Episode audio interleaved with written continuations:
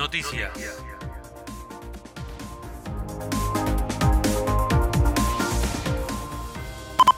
Con segundas dosis de AstraZeneca y Moderna vacunarán en la escuela 313.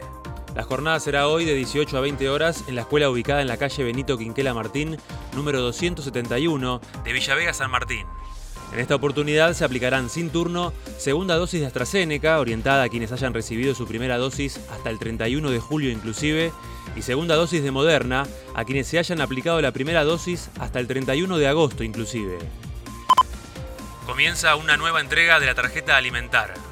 Desde la Secretaría de Desarrollo Social y Derechos Humanos informan que la tarjeta alimentar se entregará a partir de hoy de 8.30 a 12 horas por orden alfabético. Cada titular deberá acercarse a las instalaciones de la Secretaría, calle Drury y Fosbury, en el día que figura su nombre en el listado publicado en sanmartin.gov.ar. Chapelco reabre hoy para peatones.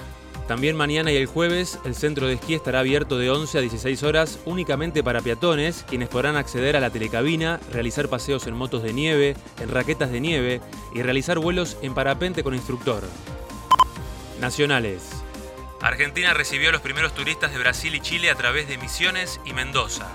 Tras más de un año y medio con los accesos cerrados para evitar la propagación de nuevas variantes del coronavirus, se llevó a cabo una prueba piloto de turismo limítrofe que en ambos casos, Brasil y Chile, también contempla a los argentinos o residentes que hayan permanecido en esos países en los últimos 14 días.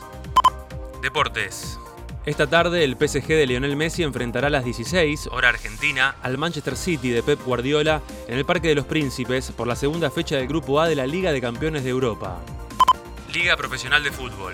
Ayer se completó la decimotercera jornada con la victoria de Argentinos en Paternal 2 a 0 sobre Racing y la derrota de Newells 1 a 0 ante Huracán en Parque de la Independencia. Talleres de Córdoba es líder del torneo con 29 unidades, escolta River con 27, luego Estudiantes de La Plata con 24, Lanús 23 e Independiente 22.